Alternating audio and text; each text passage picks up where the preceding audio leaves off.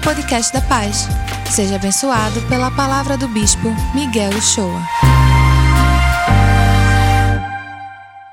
Em João 19, o verso 32 ao 37.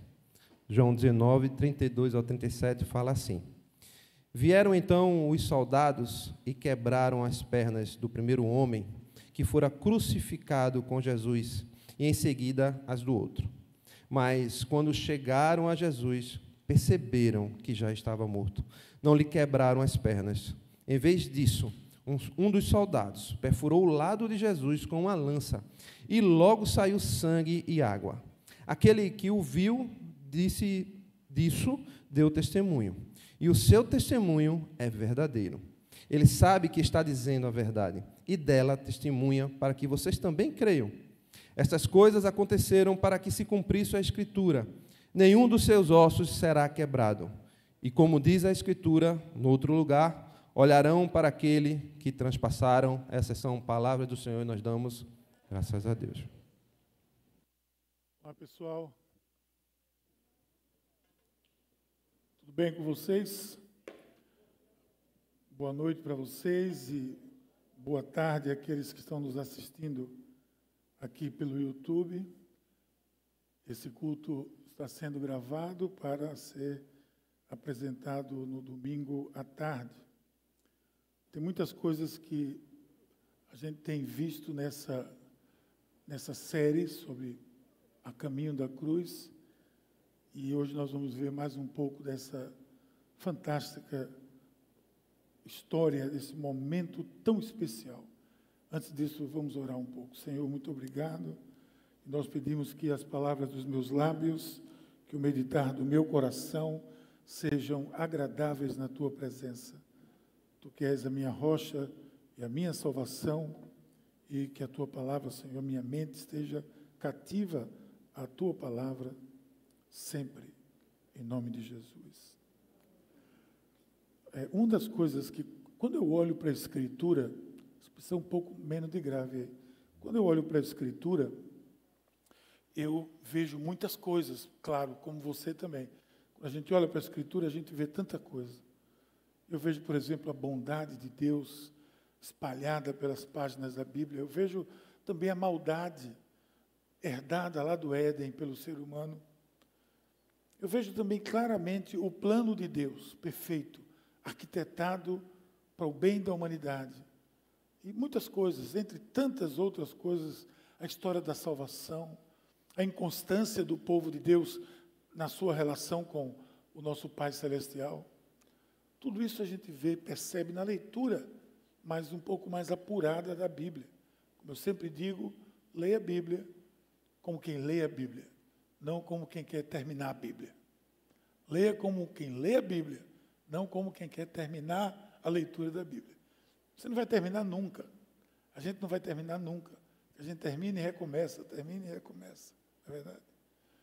Hoje a gente vai, nessa quarta semana dessa série que tem tanto nos abençoado, a caminho da cruz, que nós já vimos sobre a humildade, vimos sobre a, a missão, nossa cruz, nossa missão. Nós vimos na semana passada sobre a nossa humanidade, o quanto da nossa humanidade é necessário. Se Jesus teve alguém que carregou a sua cruz naquele momento de dor física, de esgotamento, teve um sirineu na vida dele, nós também precisamos entender que há momentos em que nós vamos precisar e assumir que precisamos de um sirineu na nossa vida e também precisamos ser um sirineu na vida de alguém.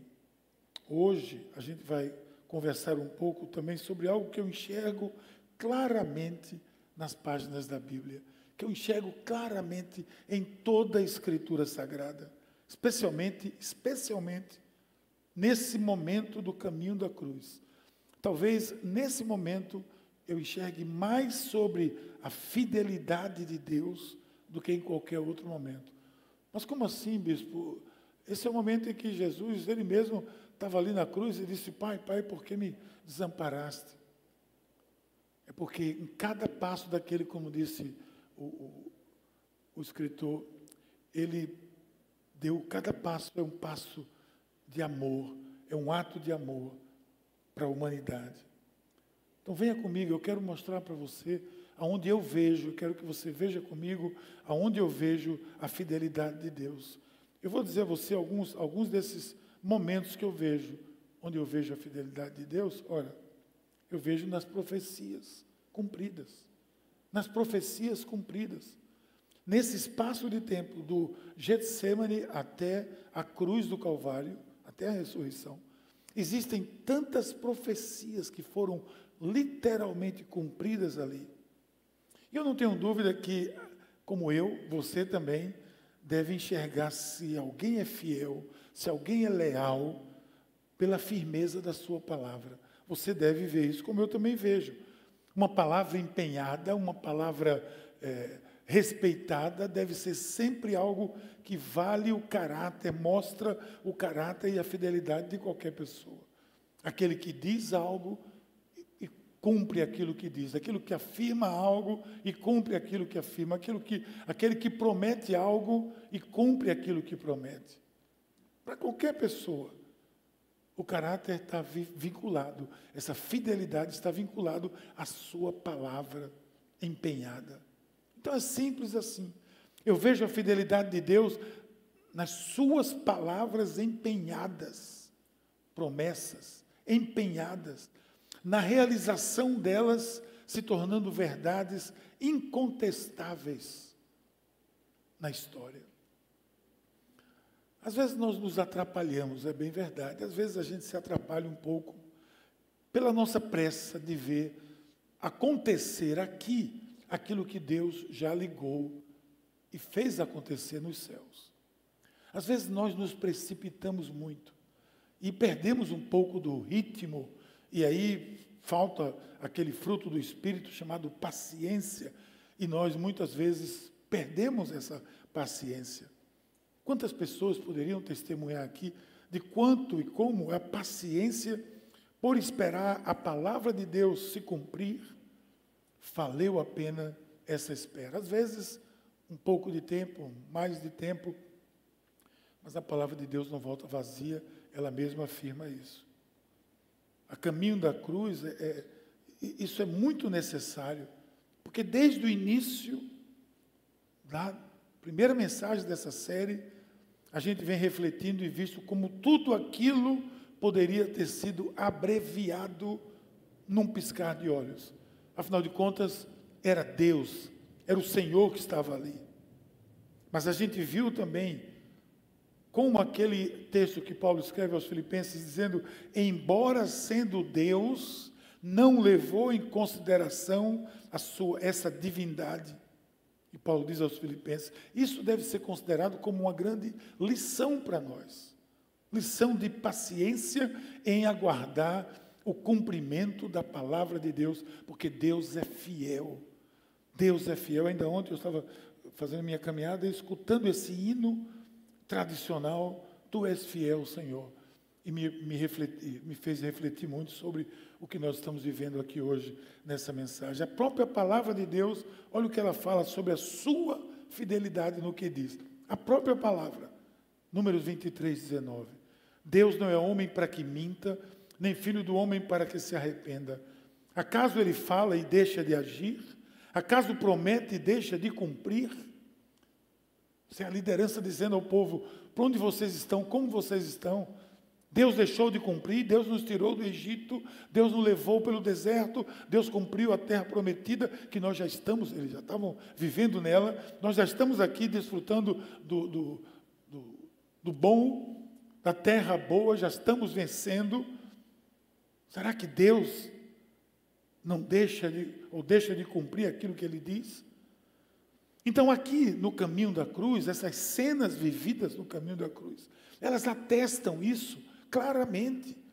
Veja o que diz o Salmo 22, vamos prestar atenção nele, que nós vamos como que dissecar esse salmo hoje.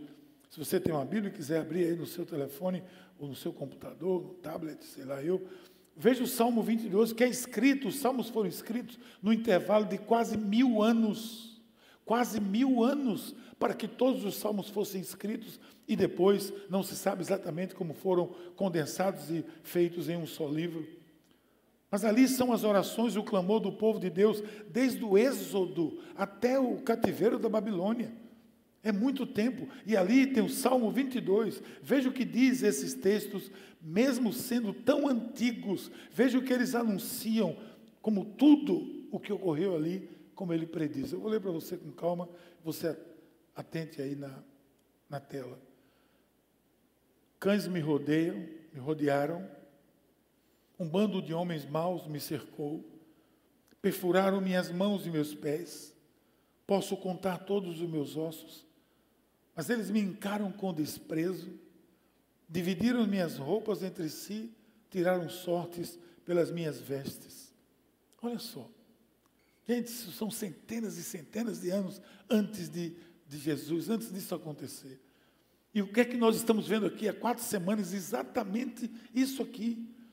Estamos vendo o desprezo, estamos vendo o escárnio, estamos vendo ele ser perfurado, estamos vendo os, os homens maus gozando, desprezando e, e, rodeando ele. Os cães são os homens maus, né? Você sabe que cães do, na cultura hebraica desse tempo era pior, chamar alguém de um cão era a pior coisa do mundo.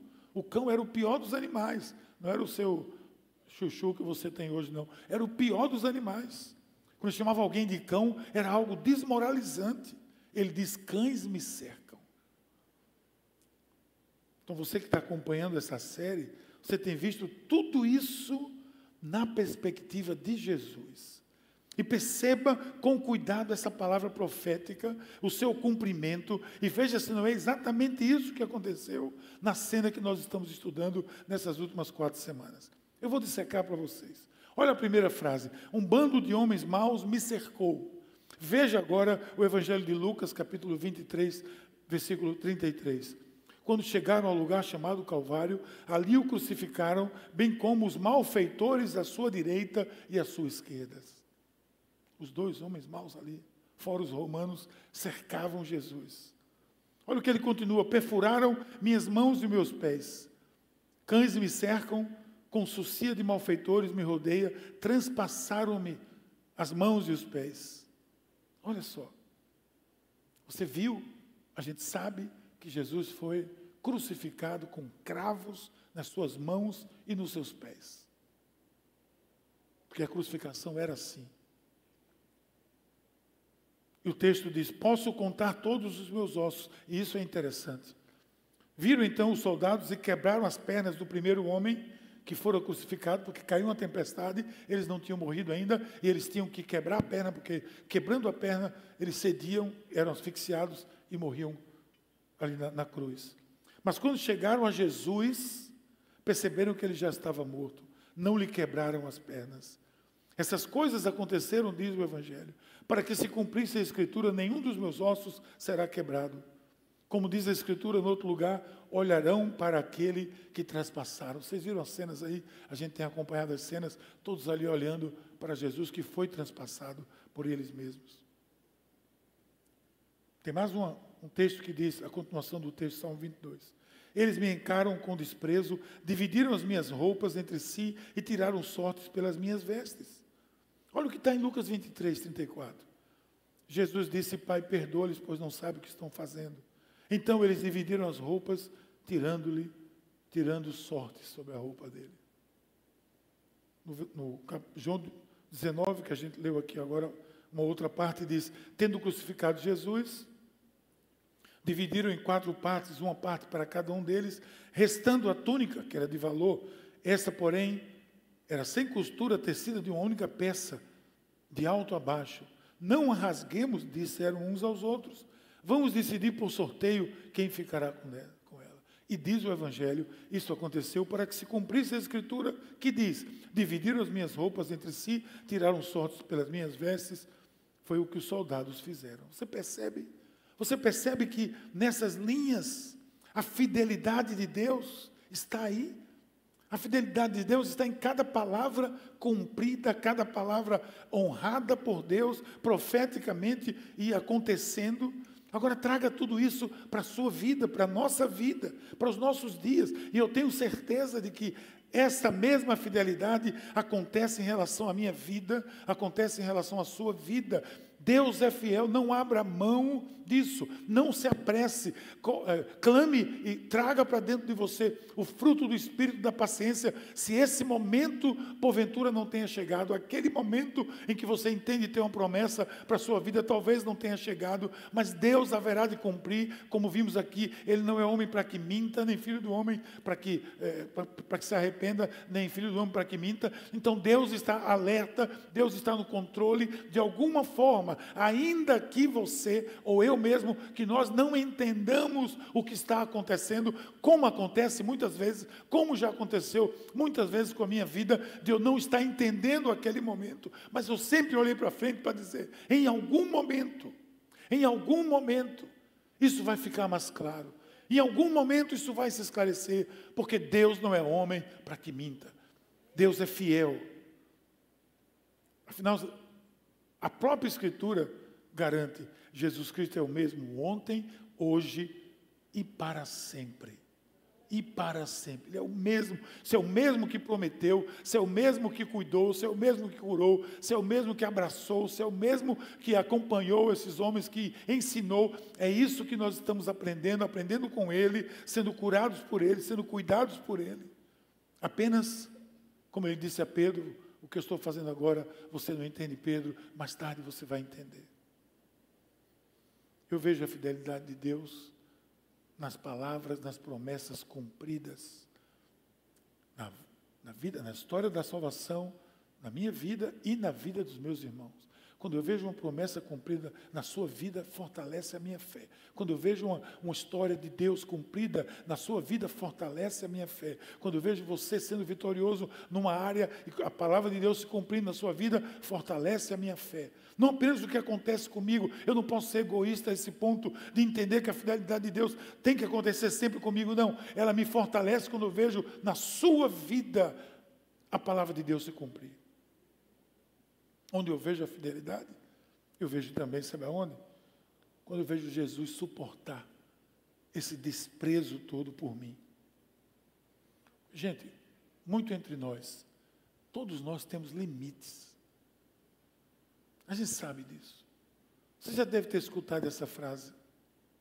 Você está passando dos limites. Já escutou isso? Eu escutei de minha mãe várias vezes. Eu falo muito da minha mãe aqui, viu? Não é que ela era ruim, não. Eu é que não era travesso. Eu, ela, ela reagia à minha travessura. E ela dizia, Miguel, você está passando dos meus limites. Pelo menos isso, cada um de nós já escutou, ou já disse aqui. Porque todos nós temos limites. Então, quando eu leio, quando eu penso, quando eu assisto essas cenas que aconteceram quando Jesus estava a caminho da cruz, eu me pergunto onde estava o limite de Jesus? Onde estava o limite do Senhor? Sofrendo, sendo desprezado em tudo aquilo por mim e por você.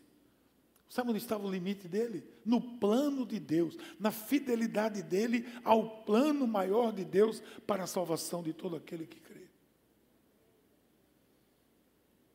Como alguém pode ter suportado tudo isso e permanecer calado, sofrendo? A leitura desse texto do Evangelho de Lucas pode me ajudar e ajudar você a ser transportado para aquela cena e perceber o peso desse momento.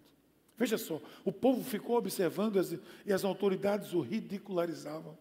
Salvou os outros, diziam: salve-se a si mesmo, se é o Cristo de Deus, o escolhido.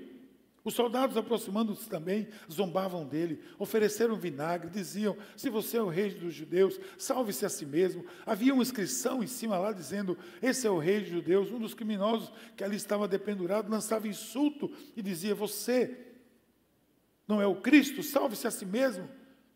E Jesus só disse uma coisa: Perdoa, eles não sabem o que estão dizendo.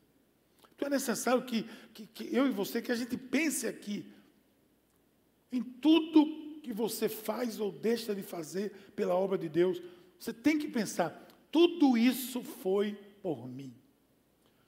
Tudo que eu for chamado, tudo que eu for convocado, em qualquer momento que eu sou convocado por situações ou por pessoas ou por líderes para levantar uma bandeira em nome de Jesus, para dar um testemunho em nome de Jesus, para falar uma verdade em nome de Jesus, para trabalhar no ministério em nome de Jesus, para liderar uma célula em nome de Jesus. Pense, eu estou fazendo isso porque tudo que ele fez, que ele passou, foi por mim. O que eu estou fazendo é o mínimo que eu posso fazer.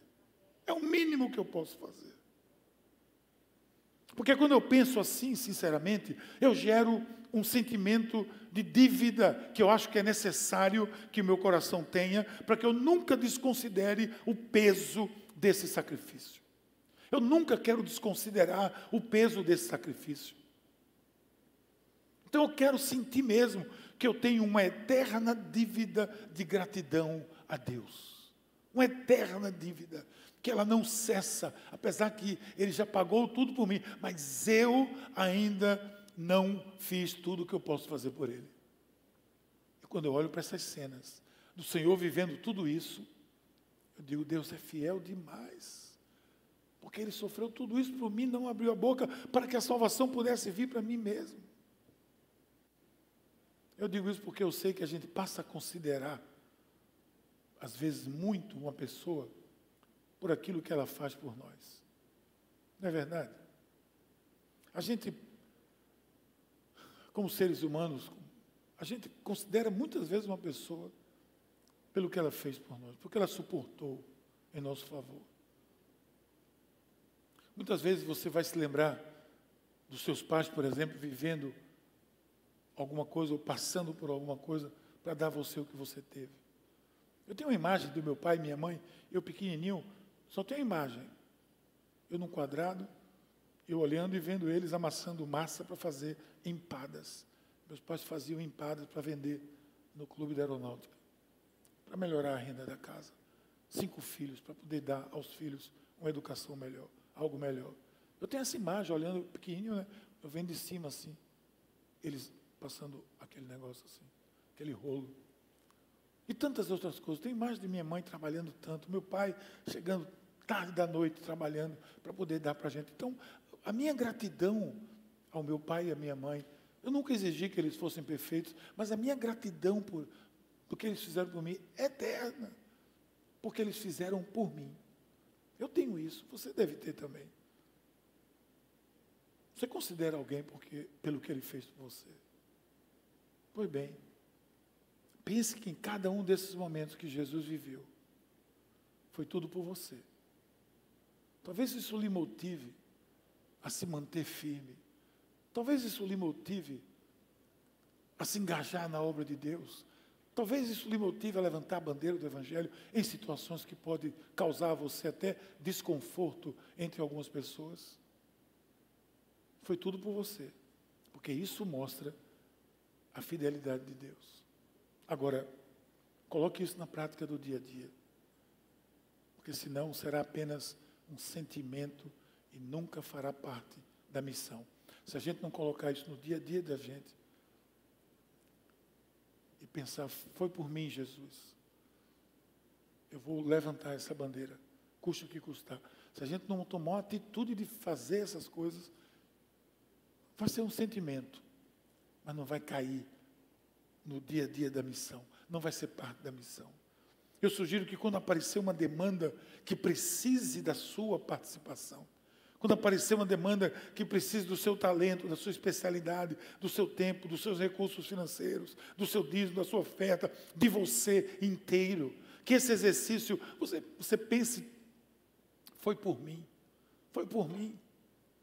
Uma vez uma pessoa me disse, eu perguntei, por que você não ajuda na igreja, você, há muito tempo isso, pessoa, outra geração. Não porque eu faço palestras no, no meu trabalho, eu falei, por que não ajuda aqui para a gente fazer palestras, estudo bíblico? Não, de jeito nenhum, de jeito nenhum. Eu, eu tenho vergonha, eu tenho, sou tímida, é só tímida na igreja, não é tímida no trabalho, não. Quando alguma tarefa lhe for pedida, quando alguma demanda lhe for pedida, quando algo lhe for pedido para a obra de Deus, que você tem, que Ele lhe deu, faça esse exercício. Lembrando sempre que Foi por você. Foi por você. Foi pela fidelidade dele a você. Onde eu acho fidelidade, onde eu vejo a fidelidade, por fim eu vejo aqui, ó, na promessa eterna.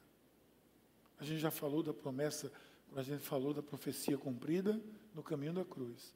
Mas eu queria falar agora, pense comigo, que tudo isso foi feito para garantir a eternidade a todo aquele que crê.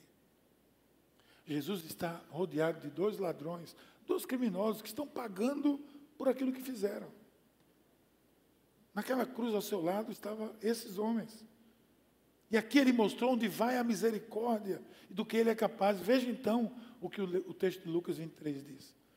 Então ele disse, um dos ladrões disse, Jesus, lembra-te de mim quando entrares no teu reino. Jesus respondeu, eu lhe garanto que você estará comigo hoje no paraíso. Esse homem estava pagando pelos seus erros, havia cometido crimes, sabemos exatamente que tipo de crime, mas ele estava pagando, talvez burlou a lei, estava condenado. Mesmo assim, ele adverte o outro. Você conversa, você prestou atenção nisso? Os dois ladrões, um diz para o outro: Você não teme a Deus, não?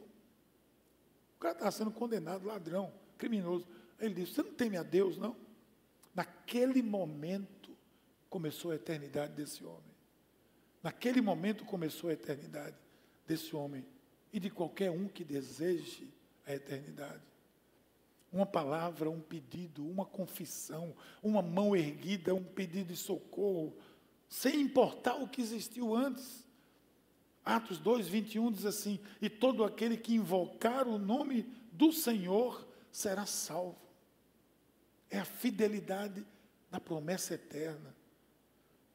Por quê? Porque Deus amou o mundo de tal maneira que deu o seu único filho para que todo aquele que nele crê não morra, mas tenha a vida eterna. Então, o caminho da cruz, meus irmãos e irmãs, estava exatamente assegurando isso para todo aquele que crê. Todo aquele que crê. Preste bem atenção, se você creu, se você vive a fé cristã, foi por conta das atitudes de Jesus a caminho da cruz. E você nunca, sob nenhuma hipótese, pode esquecer desses fatos, porque nisso está fundamentada a sua salvação. Nessa fidelidade, naquele caminho tortuoso, doloroso, vergonhoso, humilhante. Porque a palavra de Deus diz, e essa é a promessa que ele nos fez, a vida eterna. Se ele prometeu, se ele está dentro do seu plano maior, presta atenção, se ele prometeu, se está dentro do seu plano, se você entregou sua vida a Jesus, você pode confiar na fidelidade de Deus. Não tenho nenhuma dúvida disso, se você pode confiar na fidelidade de Deus. Você percebe agora o que acontece no caminho da cruz, quantas coisas acontecem nesse caminho da cruz. A nossa eternidade a sua eternidade está sendo assegurada no caminho da cruz. Isso somente foi possível pela fidelidade do Senhor, pela fidelidade de Deus. Em todo o tempo Ele está presente e tudo somente se torna possível pela fidelidade do Senhor. Saia daqui hoje com essa convicção, com essa convicção de que Deus é fiel. Não obstante a nossa fragilidade, ou as nossas até infidelidades. Mas Deus é fiel. Ele vai ser sempre fiel. E esse exemplo, esse caminho da cruz, mostra essa fidelidade. Seja nas profecias cumpridas, seja na palavra, seja na promessa eterna, seja em cada um desses momentos. O desprezo sofrido por mim. Eu sempre penso assim: o que, o, que, o que Jesus está me pedindo é tão pouco diante do que Ele fez por mim, que eu faço de bom grado e com alegria, porque foi por mim. Eu quero que você ore comigo depois de ouvir o que a palavra nos traz. Lamentações 3, 21, 24. Todavia lembro-me também do que pode me dar esperança graças ao grande amor do Senhor, é que não somos consumidos. Pois as suas misericórdias são inesgotáveis. Renovam-se cada manhã. Grande é a tua fidelidade. Eu digo a mim mesmo: a minha porção é o Senhor. Portanto, nele porei a minha esperança. Senhor, nós nos alegramos porque podemos colocar a nossa esperança em Ti. Porque podemos colocar a nossa esperança na Tua fidelidade. Porque podemos confiar que Tu és fiel, que a Tua mão abençoadora esteja conosco, esteja sobre cada pessoa aqui hoje, que está nos assistindo, onde chegar essa mensagem, que cada vida possa entender que a caminho da cruz, da fidelidade, a tua fidelidade foi demonstrada a cada ser humano. Em nome de Jesus. Amém. E aí, curtiu essa palavra? Aproveite e se inscreve para receber semanalmente nosso podcast. Nos segue também nas redes sociais, no perfil Somos Pais. E se mora perto de uma de nossas extensões, vem nos visitar. Até o próximo!